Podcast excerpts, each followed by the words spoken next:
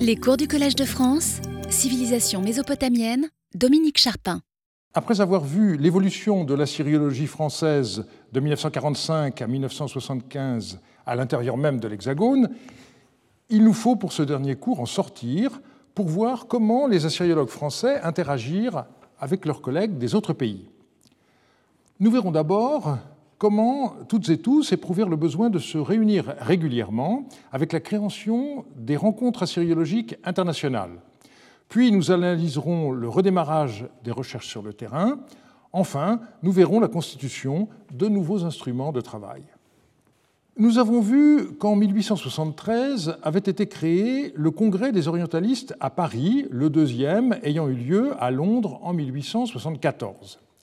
Ces congrès ont continué sur un rythme trisannuel, mais le nombre croissant de participants, allié à une spécialisation de plus en plus pointue, a rendu la pertinence de tels événements de moins en moins évidente. En juillet 1948, le 21e congrès des orientalistes se réunit à Paris, le congrès précédent ayant eu lieu à Bruxelles dix ans plus tôt. Il fut clair qu'une autre solution devait être trouvée pour permettre aux assyriologues de se rencontrer. Par ailleurs, la Deuxième Guerre mondiale a vu un fossé se creuser entre assyriologues européens en raison du conflit. Certains assyriologues allemands se compromirent avec le régime nazi. Le désir de réconciliation a été fort chez certains et n'a pas été étranger à l'idée de créer des rencontres assyriologiques internationales. Les étapes de leur création ont été rappelées par Dorme dans son discours d'ouverture de la première rencontre le 26 juin 1950. Je cite L'initiative de ces rencontres assyriologiques appartient au professeur Georges Dossin, qui, dans une première réunion au musée du Louvre, le 9 juin 1949, sous les auspices de messieurs Parot et Nouguerol, exposa les avantages qu'il y aurait à procéder périodiquement à des échanges de vues entre les spécialistes d'une même discipline, pour éviter le gaspillage des efforts et permettre une coordination des études entreprises dans les centres les plus divers. Je suspends la citation pour un commentaire.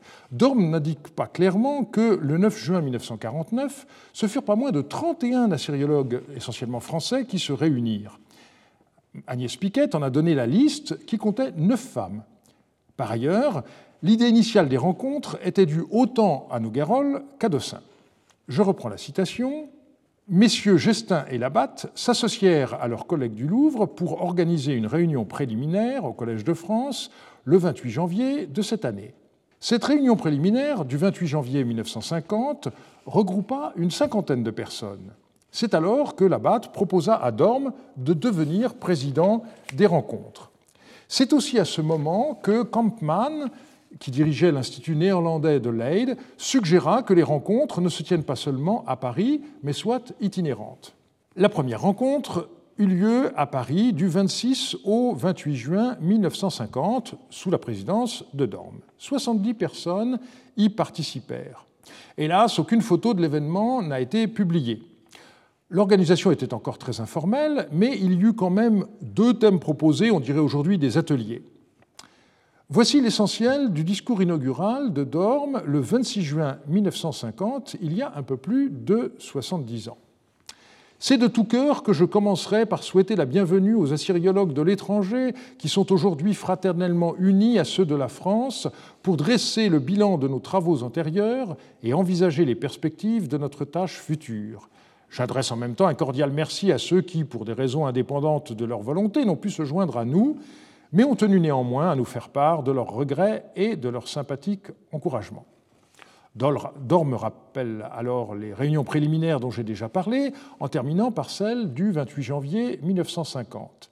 C'est à cette date que le groupe organisateur des rencontres a pris le nom de Groupe François Thureau d'Angin sur la proposition de M. Labatte. Ce nom a été choisi non seulement pour témoigner de notre admiration à l'endroit de notre maître à tous, mais aussi parce que le prestige de l'illustre assyriologue s'est imposé au monde entier.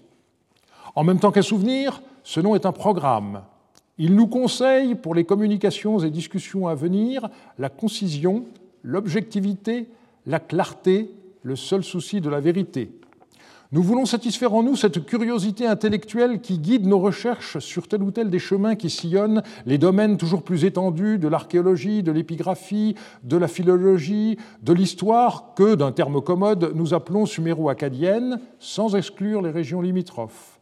Le contact personnel entre assyriologues d'origine et de formation différentes, la confrontation des idées sur des sujets communs, l'annonce des travaux choisis spécialement par telle équipe, l'exposé des méthodes de classification et de diffusion des monuments ou documents, autant de précieux avantages que chacun d'entre nous pourra retirer de ces rencontres que nous plaçons sous le signe de la confiance et de l'aménité. On relève dans le programme quelques communications archéologiques et aussi la place qu'occupèrent les mathématiques avec pas moins de deux communications. C'est l'occasion pour moi de mentionner quelqu'un de bien oublié, Roger Caratini, il s'agit d'un encyclopédiste comme on croirait qu'il n'était plus possible de l'être au XXe siècle, et cela au sens propre, puisqu'il rédigea à lui seul, quasiment, une encyclopédie chez Bordas en 23 volumes entre 1968 et 1975. Or, il publia des articles spécialisés, mais aussi un livre entier sur les mathématiques babyloniennes. Il est intéressant de le voir parmi les participants de la première rencontre. Dans l'après-midi du troisième jour eut lieu un échange d'informations sur les travaux en cours, et c'est lors de cette première rencontre que Dorm proposa que Nouguerol devienne secrétaire des rencontres, fonction qu'il assura jusqu'à son décès en 1975. Dorm transmit la présidence à Dossin en 1956, qu'il assura jusqu'en 1975, et c'est à ce moment-là que Garelli devint président et que le poste de secrétaire disparut. Les remerciements furent faits par Gad le dernier jour, qui termina en ces termes Occupons-nous de nos problèmes, ne soyons pas tentés de nous trop étendre et de devenir congrès. Ne nous encombrons ni d'intérêts subsidiaires, ni de vaines cérémonies. La deuxième rencontre se tint à nouveau à Paris, et je ne résiste pas à la lecture d'un passage du mot d'accueil de Dorme, toujours d'actualité, J'ajoute que ces rencontres ont aussi le salutaire résultat d'émousser les pointes des clous dont se hérissent les cunéiformes, mais parfois ceux qui les déchiffrent. C'est lors de cette rencontre euh, qu'eut lieu une discussion acharnée mais courtoise entre von Zoden et Dossin sur le sens à donner au mot chouripou. Von Zoden tenant pour glace et Dossin pour minerai de cuivre. Après la séance, on alla déjeuner avec la promesse de ne pas reparler de ce sujet. Mais quand on demanda à von Zoden ce qu'il souhaitait comme dessert, il répondit Chouripou. Je tiens l'anecdote de Jean-Robert Cuper, qui, je crois, était présent à la scène. J'ai résumé euh, les données sur euh, les lieux, dates et thèmes des 22 premières rencontres jusqu'en 1975 sous la forme d'un tableau. Sur les dix premières rencontres, sept se tinrent à Paris, les autres à Leyde, Heidelberg et Genève. Il n'y eut pas de rencontre en 1954 ni en 1957. Pour la décennie suivante, seulement deux à Paris, puisque celle prévue à l'été 1968 fut annulée, et il n'y eut pas de rencontre en 1973. Les autres se tinrent notamment à Leyde, Londres, Strasbourg, Liège, Chicago, Bruxelles, Munich, Leyde, Rome et Göttingen. L'année 1965 doit être signalée car c'est la seule fois où une université de province organisa une rencontre. Cette situation tenait à l'amitié qui unissait Jean Nouguerol et Emmanuel Laroche, qui était alors à la fois professeur à Strasbourg et directeur d'études à la cinquième section de l'école pratique. En 1967 eut lieu la première rencontre hors d'Europe à Chicago. Au total, sur les 22 premières rencontres, la moitié se tint en France, trois aux Pays-Bas, trois en Allemagne, deux en Belgique, une en Angleterre, une aux États-Unis et une en Italie. C'est seulement avec la quatrième rencontre que l'idée d'un thème général fut adoptée. Il s'agissait des Rabirous. La quinzième rencontre eut lieu à Liège et eut pour thème la civilisation de Marie. Il fut alors décidé que les membres de l'équipe de Marie s'abstiendraient d'y donner une communication de façon à stimuler les autres collègues. Le résultat fut parfois très intéressant, par exemple quand euh, Wilfred Lambert euh, traita la langue de Marie, parfois un peu moins. Mais euh, certains collègues ne furent pas contents d'un thème aussi ciblé, et l'année suivante, à Chicago, il n'y eut donc pas de thème imposé. Je terminerai cet aperçu avec l'année 1975 qui marqua le bicentenaire de la naissance de Grotefend.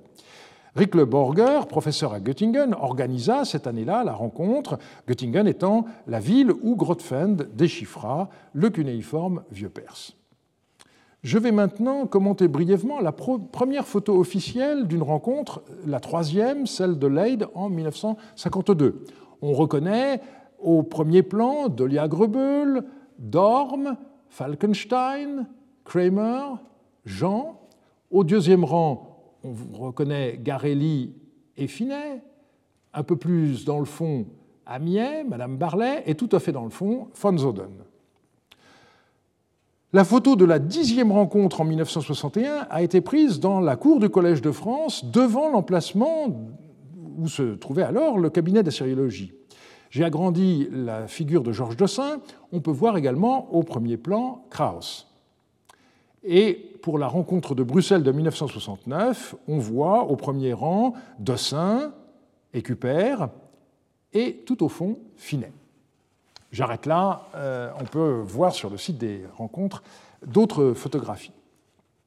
Notons qu'il avait été décidé au départ que Brill publierait les comptes rendus des rencontres. Ce fut seulement le cas pour la première, sous forme d'un fascicule de 25 pages. On croit rêver. La seconde fut publiée par l'Imprimerie nationale, la troisième par l'Institut pour le Proche-Orient de Leyde. Il y eut en outre, dans les premières années, de brefs comptes rendus dans les revues Bibliotheca Orientalis ainsi que Orientalia ou encore dans la revue d'assyriologie. Certaines rencontres donnèrent lieu à de véritables livres. Le premier fut, comme on l'a vu, euh, celui sur les Rabirou, euh, édité par Bottero en 1954, mais les deux rencontres suivantes à Paris ne donnèrent lieu qu'à quelques articles publiés dans la revue d'assyriologie. La septième, en revanche, consacrée à Gilgamesh et sa légende, fut publiée sous forme d'un livre édité par Garelli. Ce fut le premier volume d'une nouvelle série, Les cahiers du groupe François Thureau d'Angin, qui n'eut pas de suite.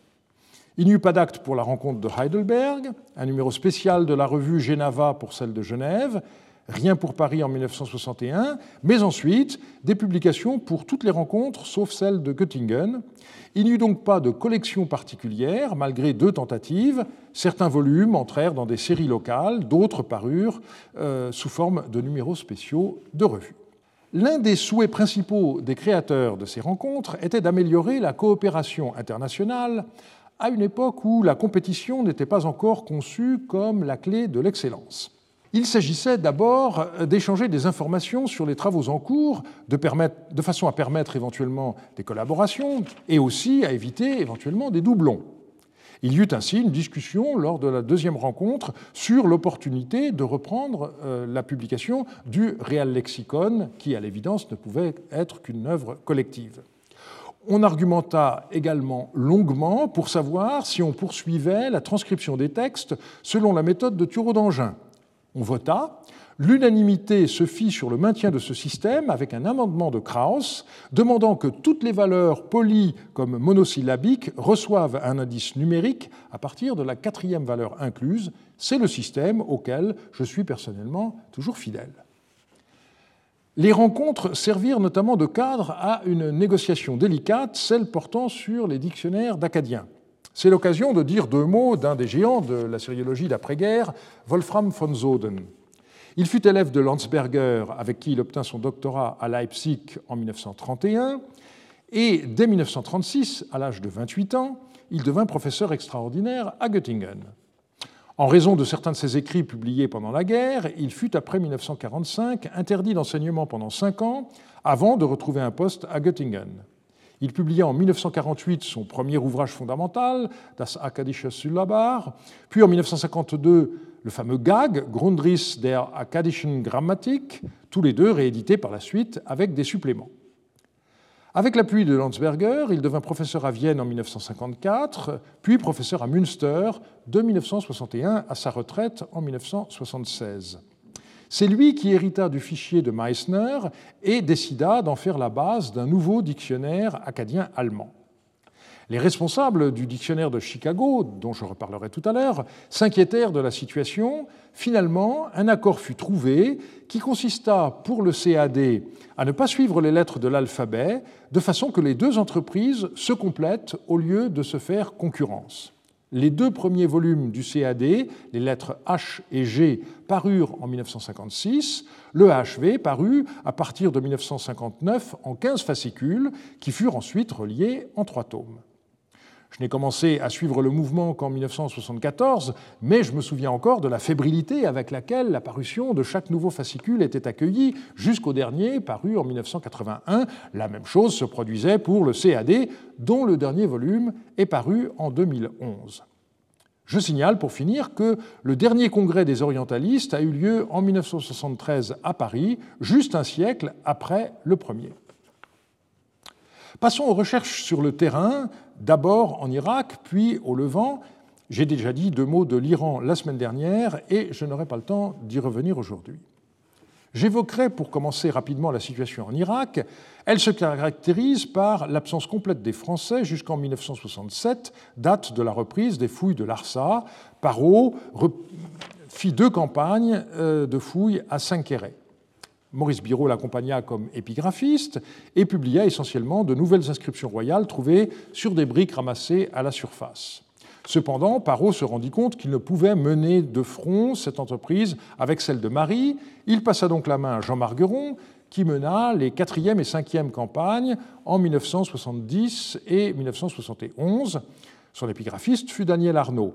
Margueron concentra ses efforts sur le palais de Nouradad et débuta la fouille du grand temple de l'Ebabbar. La plus belle découverte fut celle de Nouveau Koudourou. Il y eut ensuite un problème diplomatique avec l'Irak qui empêcha la poursuite des fouilles jusqu'en 1974. Margueron étant alors occupé en Syrie, il passa la main à Jean-Louis Huot. Je mentionne cette sixième campagne à l'automne 1974 parce que j'y ai participé. C'était le début de mon année de maîtrise. Les conditions étaient très dures et la campagne durait trois mois, mais l'expérience fut enthousiasmante. La suite déborde le cadre chronologique que je me suis fixé. Passons maintenant en Syrie. Je ne dirai qu'un mot de la fondation en 1946 de l'Institut de Beyrouth par Henri Sérig, qui est ensuite devenu l'IFAPO et forme actuellement une des trois branches de l'IFPO. En effet, pour les périodes préclassiques, cet institut a toujours essentiellement concerné des archéologues, aucun assyriologue, sauf erreur de ma part, n'y ayant jamais été pensionnaire. Je parlerai surtout des deux grandes fouilles qui avaient commencé respectivement en 1929 et 1933, celle d'Ougarit et de Marie, avant d'ajouter la fouille de sauvetage de Mesquené et. Claude Schaeffer eut une activité très riche pendant la guerre, à la fois comme officier au sein de la France libre et comme chercheur à l'université d'Oxford. De retour en France en 1945, il quitta le musée de Saint-Germain, devenant directeur de recherche au CNRS. Il reprit les fouilles d'Ougarit en 1948 et les dirigea jusqu'en 1969, puis Henri de Contenson prit la relève en 1970-73, et enfin Adnan Bouni et Jacques Lagarce en 1974. Là encore, je m'arrête en 1975. Il me faut indiquer que les publications de la mission de Schaeffer ont un double, voire triple système de référence, qui n'est pas toujours très pratique. La totalité est incluse dans la série MRS, soit Mission de Rashamra, qui comporte plusieurs sous-séries comme PRU, Palais Royal d'Ougarit, et Ougaritica. Ce qui rend les choses complexes est que ces ouvrages appartiennent à la série de la Bibliothèque archéologique et historique de Beyrouth, à l'exception des PRU. Après la Deuxième Guerre mondiale, la plus grande partie des tablettes découvertes à Ougarit étaient rédigées en cunéiforme classique et leur publication fut confiée à Jean Nouguerol. Celui-ci publia quatre volumes dans les séries PRU ou Ougaritica. Il s'agit notamment des tablettes découvertes palais, dans le Grand Palais pardon, en plusieurs locus appelés Archives Ouest, Archives Est, Archives Centrales, Archives Sud et Archives Sud-Ouest. On rappellera que ces archives contenaient aussi des textes notés dans la langue et l'écriture locale, l'ougaritique, qui étaient parallèlement publiés par Charles Virolo. Il s'agit également des archives et bibliothèques privées de plusieurs grandes demeures, le Palais Sud, ou résidence de Yabninou, la maison dite de Rap Anou et la maison de Rachap Abou, à laquelle doit être rattachée ce qu'on avait cru être la maison du lettré. Ces centaines de textes ont contribué à reconstituer la vie à Ougarit du milieu du XIVe au début du XIIe siècle et la place de ce royaume dans la vie internationale de l'époque, alors que la Syrie du Nord était sous protectorat hittite. Les textes lexicographiques ont été travaillés sous la direction de Noguerol par Douglas Kennedy. Certains furent inclus dans la série des MSL avant même leur publication dans les séries de la mission de Rashamra. Un point très commode a été fait en 2002 par Sylvie Lackenbacher dans son livre sur les textes acadiens d'Ougarit, textes provenant des 25 premières campagnes, qui tient compte des nombreux travaux publiés depuis la publication des textes, et cela me dispensera de rentrer dans plus de détails. J'indiquerai pour terminer qu'il n'y eut pas une équipe d'Ougarit de la même manière qu'il y eut une équipe de Marie. D'abord et avant tout parce que le nombre de textes à publier était bien moindre, et parce qu'ils ne furent pas découverts d'un coup, comme dans le palais de Marie, mais aussi parce qu'il y avait des différences linguistiques. Textes en ougaritique publiés par Virolo, en sumérien et acadien par Nouguerol, en ourite par Laroche. Ces savants échangeaient régulièrement, les liens étant particulièrement étroits entre Nouguerol et Laroche. Il faut ajouter que Schaeffer ne nomma aucun responsable de l'épigraphie de son site, comme Parot le fit à Marie. Non seulement il garda un contrôle direct sur la publication des textes, mais il s'arrogea même le droit de commenter les tablettes publiées par ceux qu'il désignait comme ses collaborateurs. C'est ainsi que les photos des tablettes furent publiées dans ses propres travaux et non dans ceux de Nouguerol, ce qui ne facilite pas le travail aujourd'hui. Il se réservait également les commentaires historiques cantonnant Nouguerol à un rôle d'épigraphiste purement philologue. J'ajouterai enfin que, devenu professeur au Collège de France en 1955 sur la chaire Archéologie de l'Asie occidentale, Schaeffer fit entreprendre des moulages de toutes les tablettes qui restaient désormais en Syrie, puisqu'il n'y avait plus de partage, aux frais du collège, où ils se trouvent aujourd'hui conservés. Ils sont parfois prêtés à l'occasion d'expositions comme Musique, écho de l'Antiquité au Louvre-Lens. Si vous voulez en savoir plus, deux sites Internet au moins sont disponibles, celui de la mission d'Ougarit et celui du ministère de la Culture. Passons maintenant au Moyen-Euphrate, à Marie. André Parot a fait le point de ses travaux sur le site dans un livre paru en 1972, juste avant sa dernière campagne. Ses fouilles avaient repris dans l'hiver 1951-52, mais furent à nouveau interrompues après la dixième campagne de 1954 en raison de l'affaire de Suez et de ses suites. Parot mit cette interruption à profit pour achever les quatre premiers volumes de la série archéologique des MAM. Les travaux sur le terrain reprirent en 1961 avec la 11e campagne et Parot mena sa 21e et dernière campagne en 1974. Pendant toutes les années de l'après-guerre, Parot fut dorénavant accompagné d'un, parfois même de deux épigraphistes. Dessin participa à toutes les campagnes jusqu'en 1966. Il fut parfois accompagné par des membres plus jeunes de l'équipe des épigraphistes.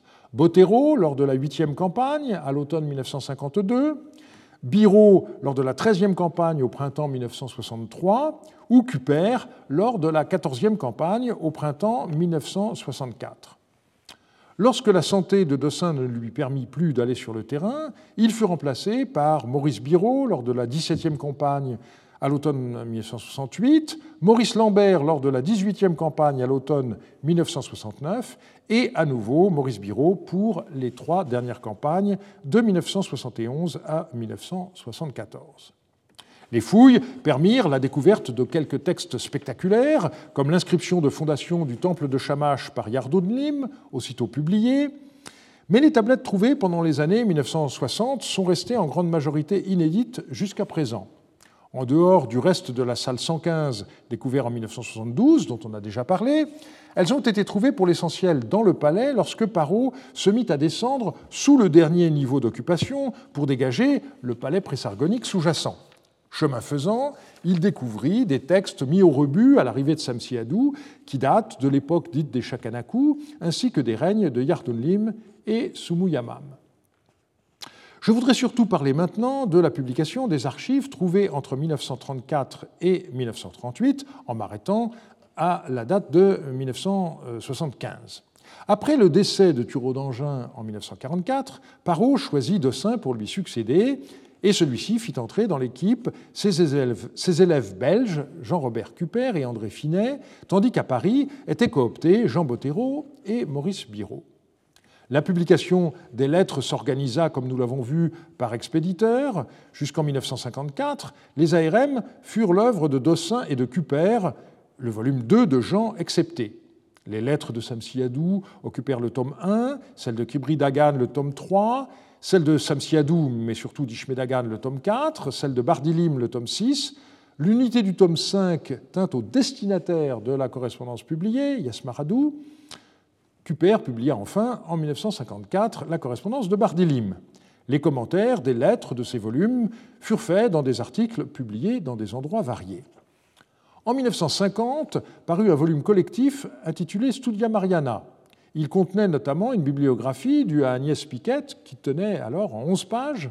Un autre instrument de recherche essentiel pour les assyriologues fut publié en 1954. Il s'agit du tome 15 des ARM, qui fut un outil remarquable forgé par Jean Bottero et André Finet.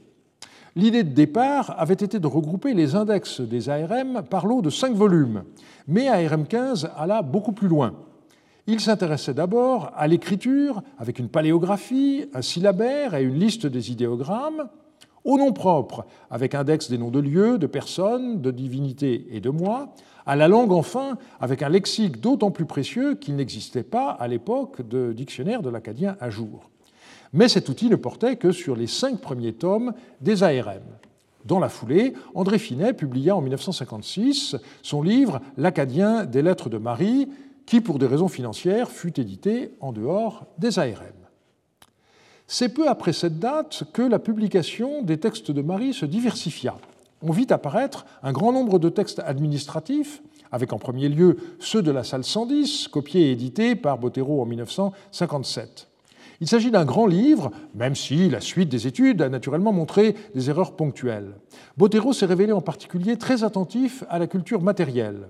Pour la première fois, un abondant commentaire, très intelligemment organisé, fut intégré au volume de transcription-traduction. Toutefois, le principe de publication par salle, adopté au départ, entraîna une déception. On s'aperçut que la plus grande variété thématique existait et qu'il était impossible de conclure à quoi la salle 110 avait servi dans l'Antiquité, d'après les tablettes qu'on y avait retrouvées. Mais comme les tablettes avaient déjà été distribuées à différents épigraphistes en fonction de ce principe, la publication se poursuivit de cette manière. Texte de la salle 5 dans les tomes 9 et 12 par Maurice Biraud en 1960 et 64, puis ceux de la salle 111 dans le tome 11 par Madame Burke en 1963. Une exception avait été faite pour les textes juridiques confiés à Georges Boyer, quel que fût leur lieu de découverte, il les publia en 1958. On arrive à l'année 1964 qui marquait le 30e anniversaire de l'identification de Marie. Le volume 13 des ARM fut préparé en l'honneur d'André Parot par les épigraphistes alors en activité. On y trouva des contributions de Georges Dossin, Jean Bottero, Maurice Biraud, Madeleine Burke, Jean-Robert Cuper et André Finet. Il s'agit presque uniquement de lettres, soit de petits lots, soit de compléments à un lot déjà publié, leurs commentaires parus dans la revue Syria. Comme cela avait déjà été le cas pour ARM 11 et 12, les éditions de textes de ARM 13 ne furent pas accompagnées par un volume de copies. La décision avait été prise par Parot, qui trouvait que cela coûtait trop cher et qu'il y avait déjà assez de textes publiés. Il raisonnait avec les tablettes comme si on avait affaire à une typologie céramique. À la fin de 1964, un nombre important de textes de Marie avaient déjà été publiés sans que le chiffre ait été indiqué à l'époque. D'après Archibab, il s'agit de 2626 textes, parmi lesquels il faut compter plus d'un millier de textes de repas du roi. Après cette date, Bottero ne publia plus de textes de Marie, il s'était fâché avec Parot et eut dès lors, comme nous l'avons vu, d'autres centres d'intérêt. Vous aurez peut-être remarqué l'absence de ARM 10. Ce volume ne parut qu'en 1967. Son titre, euh, Correspondance féminine, était très ambigu il masquait le fait qu'on y trouve, à côté d'une majorité de lettres écrites par des femmes, un certain nombre de lettres adressées à des femmes. Cette correspondance a surtout retenu l'attention en raison des récits de rêves et de prophéties qu'on y trouve. Les textes étaient très difficiles à comprendre et, par ailleurs, Dossin, qui avait 72 ans en 1968, fut alors victime d'une attaque qui le laissa diminuer. Ce fut l'occasion d'un drame. Pour la première fois, un volume de copies ne fut pas immédiatement suivi par le volume de transcription-traduction. Du coup, von Zoden donna ce travail à faire à un de ses élèves, et c'est ainsi que le néerlandais Römer publia en 1971 son livre Frauenbriefe über Religion, Politik und Privatleben. Le volume de transcription-traduction ARM10 ne parut qu'en 1978 avec l'aide d'André Finet. Il arriva aussi à Dossin de transmettre des textes à publier à des assyriologues extérieurs à l'équipe de Marie stricto sensu. C'est ainsi qu'il confia ses copies de trois lettres relatives à la divination à Jean Nouguerol, qui les édita dans JCS 21. La publication par Maurice Biraud de ARM 14 en 1974 renouait avec un certain classicisme. Le volume était consacré aux lettres de Yakimadou, gouverneur de Sagaratum. Ce fut le premier volume pourvu d'un index, ce qui devint la règle par la suite. La publication des copies, qui avait été interrompue, comme on l'a vu, reprit. Mais comme Parot était désormais à la retraite, il n'y avait plus de raison que les copies paraissent dans la série des TCL, texte cunéiforme du Louvre, on créa donc la nouvelle série des TCM, texte cunéiforme de Marie. Les copies des lettres de Yakimadou purent ainsi paraître en 1976. L'année 1975 fut marquée par une innovation, l'apparition de ARM 17.1. Cet index documentaire avait pour but de permettre de retrouver dans la littérature assyriologique les citations qui avaient été faites des textes de Marie pour pouvoir tirer parti des suggestions de lecture ou d'interprétation publiées de manière très dispersée. Le recours à l'ordinateur pour ce travail était aussi une nouveauté. Malheureusement, le corpus analysé se limitait aux dictionnaires et aux comptes rendus, donc à ce qui était le plus facile à trouver. On trouve dans ce livre, par ailleurs, une liste très utile de tous les textes publiés hors collection, les fameux HC. La première génération ne fut pas très encline à publier des synthèses, sans doute était-il encore trop tôt. André Parot avait promis en 1958 une histoire du royaume de Marie qui n'est jamais parue. Son dernier livre, Marie capitale fabuleuse, est avant tout un bilan de son travail archéologique sur le site de Tel Hariri. Les cours de Georges Dossin sur l'histoire du royaume de Marie donnés au Collège de France en juin 1958 à l'invitation de l'abbate n'ont jamais été publiés en tant que tels. Si vous voulez connaître la suite des recherches sur les textes de Marie, je vous engage à lire mon article paru fin 2019 dans la revue argentine en ligne Claroscuro.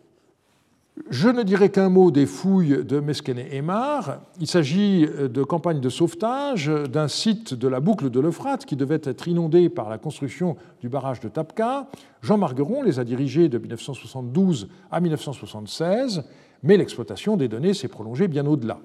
Dès 1974-75, Daniel Arnaud étudiait les tablettes découvertes sur ce site dans sa conférence à l'école pratique.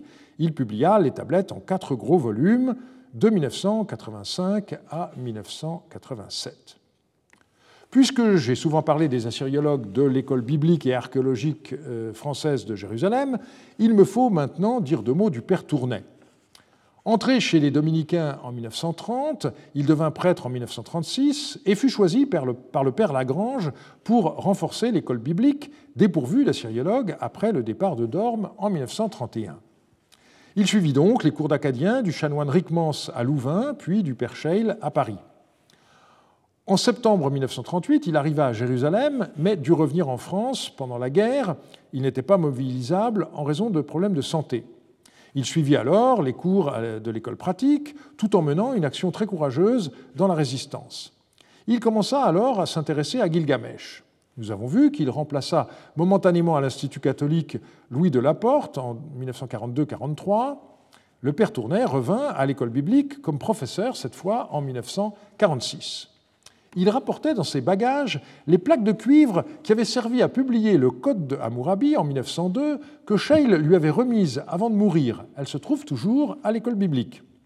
Tournai se rendit en 1947 à Mossoul, visitant les principaux sites assyriens. Il fit partie euh, des fouilleurs de Qumran. Comme bibliste, il travailla sur les psaumes et le Cantique des Cantiques. Comme assyriologue, il aboutit en 1977 à une traduction des textes relatifs à Gilgamesh en collaboration avec Aaron Schaeffer, une version revue et augmentée parue en 1994.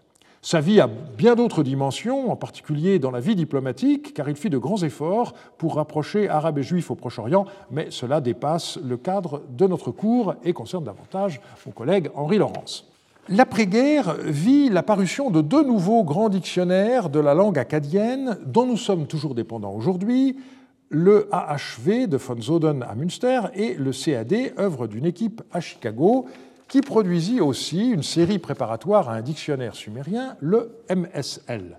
Nous allons voir comment la France contribua indirectement aux travaux de l'Oriental Institute. Le temps m'a toutefois manqué jusqu'à présent pour mentionner deux lexiques, l'un sumérien français, l'autre acadien français, aujourd'hui bien oublié, qui furent publiés à Paris avant la Deuxième Guerre mondiale. Je commencerai par le second. Un dictionnaire acadien français a été publié par, un certain Antoine Saubin, qui se définit comme membre de la Société asiatique. Ce livre m'a été offert par Jean-Marie Durand il y a quelques années. Mon attention a donc été attirée par cet ouvrage qui n'est plus guère utilisé aujourd'hui. Il est dépourvu d'achever d'imprimer. Certains catalogues de bibliothèques donnent la date de 1900, d'autres 1928. Or, l'introduction du livre fait allusion au dictionnaire de Betzold, qui date de 1926. C'est donc la date de 1928 qui est la bonne. Gelb l'a mentionné rapidement dans l'introduction du CAD, Basé sur euh, du matériel de euh, seconde main, euh, on trouve le lexique assyrien français, 361 pages, Paris 1928, écrit par un certain A. Saubin, Unknown in Assyriology, un inconnu en assyriologie. Inconnu en assyriologie, certes, mais les ressources d'Internet permettent d'en savoir aujourd'hui davantage. Antoine Saubin, né en 1864, est un ecclésiastique qui a par ailleurs publié beaucoup, en 1899, un livre intitulé Moi de Notre-Dame du Travail, la même année des prônes apologétiques ou les objections contre la religion réfutée d'après l'évangile du dimanche, en 1902, Une vie de Sainte Élisabeth de Hongrie, en 1903, un livre sur la synagogue moderne, sa doctrine et son culte, en 1914, la deuxième édition de Soyez parfait comme votre Père céleste est parfait. En 1916, une traduction du traité de devoir conduire les enfants à Jésus-Christ de Gerson. Donc, l'auteur de ce lexique assyrien français, Antoine Saubin, est un ecclésiastique qui jusqu'alors n'avait écrit que des livres religieux. Ces deux conclusions sont confirmées par le journal asiatique. Dans la liste des membres publiée en 1930, on trouve Saubin, pardon, l'abbé Antoine, maison cousin de Méricourt à Cachan-Seine, avec la date de 1927 comme étant celle de son admission à la Société asiatique. J'ai voulu en savoir plus. Il existe toujours un château dit château de Provigny, également appelé château des Arcs, au pied de l'aqueduc sous lequel passe aujourd'hui la ligne B du RER. C'est actuellement le siège du conservatoire municipal de Cachan. Ce château fut légué en 1910 par Palmyre Anaclète Besson de Provigny, veuve sans héritier, à l'assistance publique avec la somme de 10 millions de francs or pour qu'il soit transformé en hospice. Et il existe toujours un EHPAD à cet endroit. À quel titre euh, l'abbé Saubin y résidait-il? J'ai découvert qu'il avait été curé de l'église Saint-Pierre-Saint-Paul d'Ivry de 1908 à 1913. Il se plaignait de la déchristianisation de sa paroisse en 1909 dans la Semaine religieuse de Paris. Il démissionna pour raison de santé, comme nous l'apprend le Figaro du 21 janvier 1913. Il avait alors 49 ans. En 1928, notre abbé avait donc 64 ans. Voilà donc un ecclésiastique fort prolixe, soucieux d'apologétique, qui occupa ses loisirs forcés dans la maison de retraite de Cachan, dont il était sans doute aumônier, en écrivant un lexique assyrien français, œuvre de pure compilation. Aucun compte-rendu n'en a été publié à ma connaissance. En 2008, l'histoire ne s'arrête pas là, en 2008, dans sa recension très sévère d'une édition récente de l'Enuma Elish, Borger reprocha à l'auteur francophone de ne pas utiliser la littérature en allemand, négligeant le AHV et se limitant à utiliser le CAD. Il ajoutait perfidement à côté peut-être d'Antoine Saubin, lexique assyrien français, Paris 1928 Manifestement, le trait ne se voulait pas aimable et prouve le peu d'estime dans lequel Borger tenait l'ouvrage. Et ne vous faites pas d'inquiétude, euh, Borger l'avait lu page après page.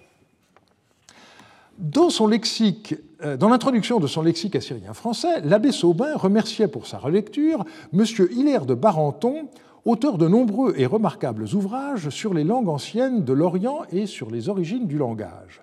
Nous voilà donc partis pour une nouvelle enquête. Celle-ci est un peu mieux balisée, quoique cet auteur, cet auteur soit de nos jours bien oublié, non sans raison. Cette fois, ce n'est pas le wiki breton ni le wiki luxembourgeois qu'il faut consulter, mais le wiki manche. Euh, parce que Hilaire de Barenton euh, euh, est le nom de religion d'un capucin normand, Étienne-Marie Boulet, qui est né en 1864 à Barenton. Il fit ses études au petit séminaire de Mortain, puis au grand séminaire de Coutances. Ordonné prêtre en 1887, il entra chez les Capucins en 1891. Il fut nommé en 1892 professeur de sciences et d'histoire en Turquie, où il résida sept ans. Alors en Turquie, dans l'Empire ottoman en réalité. Euh, il publia d'abord des livres sur les missions françaises en Orient ou sur l'histoire de son ordre, et c'est au lendemain de la Première Guerre mondiale qu'il commença à se spécialiser en orientalisme. Il publia de très nombreux travaux d'histoire et d'exégèse, mais il se voulait aussi linguiste. Ses travaux dans ce domaine parurent dans la série des Études orientales en dix volumes de 1920 à 1937. Le premier livre, La langue étrusque, dialecte de l'ancien égyptien, entreprit de montrer que la Chaldée était le berceau d'origine des Étrusques, dont on sait qu'ils ont une origine orientale, et que ceux-ci avaient ensuite séjourné en Égypte, dont ils avaient euh, adopté la langue, avant de se rendre en Italie, où ils transmirent toutes leurs traditions religieuses, politiques et sociales. Le deuxième livre était encore plus technique, puisqu'il s'agit d'une édition des cylindres de Gudea, paru en 1921. Barenton y explique son entreprise de la sorte. De nombreuses tentatives, en France, en Allemagne, en Amérique, ont été faites depuis une trentaine d'années pour donner de ce texte une traduction satisfaisante. On ne peut dire qu'elles aient été couronnées de succès. Cependant, ceux qui se sont mis à l'œuvre, tels Thureau d'Angin et Langdon, comptent parmi les meilleurs orientalistes. La cause de leur échec a été leur méprise concernant la mentalité religieuse des peuples qui habitaient la Chaldée à cette époque reculée. On peut être très bon latiniste et helléniste si l'on ignore tout des mathématiques et de la chimie. En face des œuvres d'Euclide ou de Sinésius, on sera obligé de décliner sa compétence et de renoncer à rendre la pensée de l'auteur. On pourra en effet comprendre les mots du texte, mais on n'en saisira ni le sens ni la portée, et l'on ne pourra en conséquence les rendre dans notre langue. Tels ont été ces traducteurs en face de ce texte de Gudea, admirables interprètes des textes historiques, économiques, juridiques, écrits dans cette langue ancienne. Ils ont balbutié devant ces belles pages religieuses dont la valeur doctrinale leur échappait. Hilaire de Barenton publia en 1925 un livre sur l'origine des grammaires, leurs sources dans le sumérien, l'égyptien et le somali. Il développa sa thèse dans un ouvrage en quatre volumes l'origine des langues, des religions et des peuples. Pour résumer très brièvement ce travail monumental, je dirais que Barenton voulut prouver que la langue parlée dans le Jardin d'Éden n'était naturellement autre que le sumérien. Donc toutes les autres langues parlées après l'affaire de la tour de Babel doivent en dériver, ce qu'il a entrepris de démontrer. Aucun de ces livres ne figure actuellement dans la bibliothèque d'assyriologie du Collège de France. Manifestement, Fosset ne souhaita pas gaspiller ses crédits en les achetant. Mais c'est dommage, euh, et on va essayer de réparer cela, parce que cela biaise notre connaissance des travaux de cette époque. Certains ont toutefois été numérisés et sont accessibles sur Internet. Ce qui me frappe le plus, c'est de voir que Barenton fut édité par les grandes maisons d'alors, Leroux, Goettner, Maisonneuve, qui, au même moment, publiaient Thureau d'Angin et les autres. Par ailleurs, je constate qu'aucun de ces ouvrages n'a fait l'objet d'une recension. Je suppose que personne n'a voulu polémiquer avec un moine qu'on devait juger un peu fou. Ces travaux sur la chronologie égyptienne semblent toutefois avoir rencontré un certain écho, puisqu'il fut admis à les présenter à l'Académie des sciences je relève l'appréciation de Miguel Civil, qui a écrit en 1975, dans sa contribution sur la lexicographie sumérienne, ce qui suit. Les glossaires comparatifs vont d'études relativement sobres, quoique erronées, telles que le sumérien et océanien de Paul Rivet, Paris 1929, à des monstruosités telles que l'origine des langues, des religions et des peuples, Paris 1932-37, d'Hilaire de Barenton, dans le style érudit typique du XVIIe siècle. Civil n'avait pas tort, mais il est vrai aussi que la réception de la théorie de Barenton mérite d'être étudiée, car ses idées ont eu un immense retentissement en Turquie. En effet, les nationalistes pensaient que, parce que le turc était comme le sumérien une langue agglutinante, il en était l'héritier direct. Si toutes les langues du monde descendent du sumérien, alors la Turquie mérite une place spéciale dans l'histoire générale des civilisations. L'heure de gloire du père de Barenton se situe à Istanbul en 1935, lors du troisième congrès de la toute jeune Société turque de linguistique. Atatürk en personne le salua très chaleureusement à cette occasion. Je compte entreprendre prochainement avec Özgür Tursay une étude détaillée à ce sujet. J'espère que vous aurez pris euh, autant de plaisir que moi à suivre euh, cette double trajectoire. Elle confirme ce que nous avons déjà souligné, à savoir que la syriologie fut à la fin du XIXe siècle et dans les décennies qui suivirent un domaine qui passionna un nombre considérable de religieux, bien au-delà de ceux dont le nom est resté parmi les assyriologues professionnels. Jamais, à ma connaissance, ce phénomène n'a été systématiquement étudié et il faudra sans doute approfondir ce que j'ai exposé dans mon cours de cette année. Je voudrais maintenant aborder deux grandes aventures de l'Oriental Institute de Chicago, respectivement liées à l'acadien et au sumérien, à savoir le CAD et le MSL je mettrai surtout l'accent sur trois personnalités qui ont en commun d'avoir été des étudiants d'origine étrangère qui ont étudié en France avant de rejoindre Chicago, à savoir Erika Reiner, Robert Biggs et Miguel Civil. Je voudrais commencer par revenir sur le fichier de Fosset. Au moment de la succession de Dorme en 1952, il y eut un deuxième rapport dû à Étienne Eumichen titulaire de la chaire d'aérolocomotion mécanique et biologique, ça ne s'invente pas, qui mit l'accent sur cet instrument de recherche auquel il avait eu lui-même recours. Ce thésaurus, pour l'appeler par son nom, est, messieurs, il n'y avait pas encore de femmes euh, comme professeur à l'époque, quelque chose de tout à fait étonnant. Il faut le tenir à jour car en pareille matière, tout se tient, ceci était cela, ou le fait pressentir. Or, c'est précisément à cette œuvre d'information raisonnée que sert le thésaurus du Collège de France.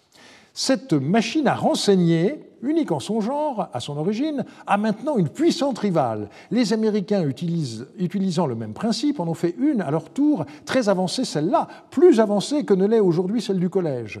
Le centre d'information mondiale s'est déplacé, il faut tout faire pour le ramener chez nous. En lisant cela, je réalise que la base Archibab s'inscrit dans cette lignée et dans ce souci. Mais il faut préciser que le fichier conçu par Fosset était thématique, alors que le fichier de Chicago, auquel il est fait allusion, était avant tout lexicographique. Comme on l'a vu, le projet de Fosset n'a malheureusement débouché sur rien. Mais Oppenheim, qui y avait participé avant la Deuxième Guerre mondiale, est parti aux États-Unis en 1939. Après des années difficiles, il fut recruté à Chicago en 1947 comme assistant de recherche, puis devint professeur en 1950. Il avait alors 46 ans. Il devint à ce moment-là un des éditeurs du Chicago Assyrian Dictionary, le CAD. Une sorte de révolution de palais eut lieu en 1952 quand Oppenheim remplaça Gelb comme éditeur en chef du dictionnaire. Oppenheim estimait qu'il était grand temps de clore les discussions théoriques et de passer à la rédaction. C'est ainsi que le volume H parut quatre ans plus tard, en 1956. L'histoire du CAD a été racontée de trois points de vue différents. Nous avons la version de Gelb. Oppenheim eut l'élégance de lui laisser écrire l'introduction du volume A1, paru en 1964, puisque, comme je l'ai dit, les volumes du CAD ne se sont pas succédés en ordre alphabétique. Gelb a donc eu l'occasion d'exposer quelles étaient les différentes positions et comment les décisions furent prises.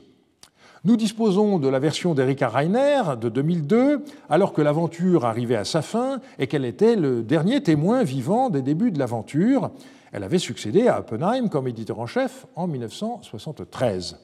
Nous avons enfin le récit de Martha Roth, qui a succédé à Erika Reiner à la tête du CAD à partir de 1996 et qui a été responsable des quatre derniers volumes. C'est le 13 avril 2011 qu'a été annoncée la sortie des presses du 23e et dernier volume Il y a donc presque exactement dix ans. Je résumerai l'histoire du CAD très brièvement. Le départ se situe en 1921. On constitua un gros fichier de manière assez simple. Les textes étaient découpés en petites unités, le plus souvent une phrase, qui était tapée à la machine sur une fiche, dupliquée autant de fois qu'il y avait de mots dans cette phrase, chaque fiche étant mise à sa place alphabétique dans le fichier. On accumula ainsi les données jusqu'au moment où il fallut se poser la question concrète de l'aspect que devait avoir le dictionnaire, et c'est là que les ennuis commencèrent. En schématisant beaucoup, on peut dire que Gelb avait des exigences théoriques de nature linguistique qui le paralysèrent. Jacobsen avait l'idée de sélectionner quelques mots spécialement importants pour chaque lettre et de les analyser à fond. Enfin, Oppenheim voulait traiter la totalité du vocabulaire, mais à la différence du dictionnaire de Betzold de 1926, il souhaitait donner d'amples citations des différents contextes dans lesquels chaque mot apparaissait, donc une sorte de thésaurus, mais sans exhaustivité, les corpus étant devenus trop importants. Autrement dit, l'approche encyclopédique qu'il préconisait nécessitait des compétences dans tous les genres de textes, littéraires, religieux, juridiques, mais aussi mathématiques, médicaux ou astronomiques. Cela supposait d'avoir une équipe de collaborateurs compétents et polyvalents. Erika Reiner était exactement la personne dont il avait besoin pour son projet.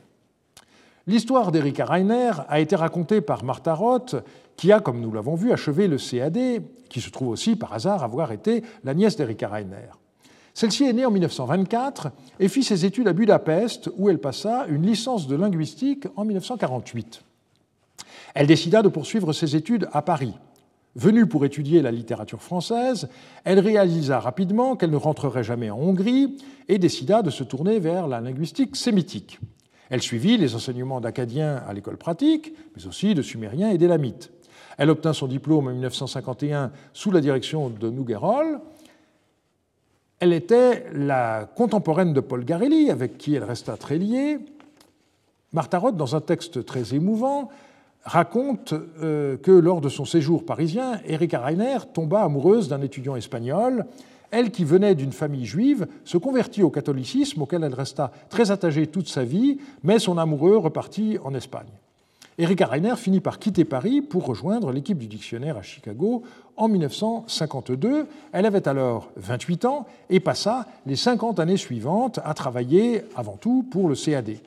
Elle eut cependant d'autres centres d'intérêt, comme en témoignent ses travaux sur la littérature, la magie, l'astrologie, ou encore la linguistique de l'acadien et même la grammaire de l'élamite. Je l'ai rencontré à plusieurs reprises entre 1983 et 2005. C'était une forte personnalité avec qui j'ai eu la chance de nouer des relations très amicales. L'histoire continue avec Robert Biggs.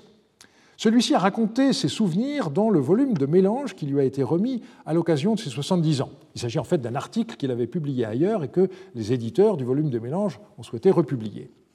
Il indique que le goût des langues lui est venu par sa mère d'origine danoise. À l'université, son professeur de français l'encouragea à postuler pour une bourse Fulbright, et c'est ainsi qu'il passa l'année 1956-57. Il avait été envoyé à Toulouse.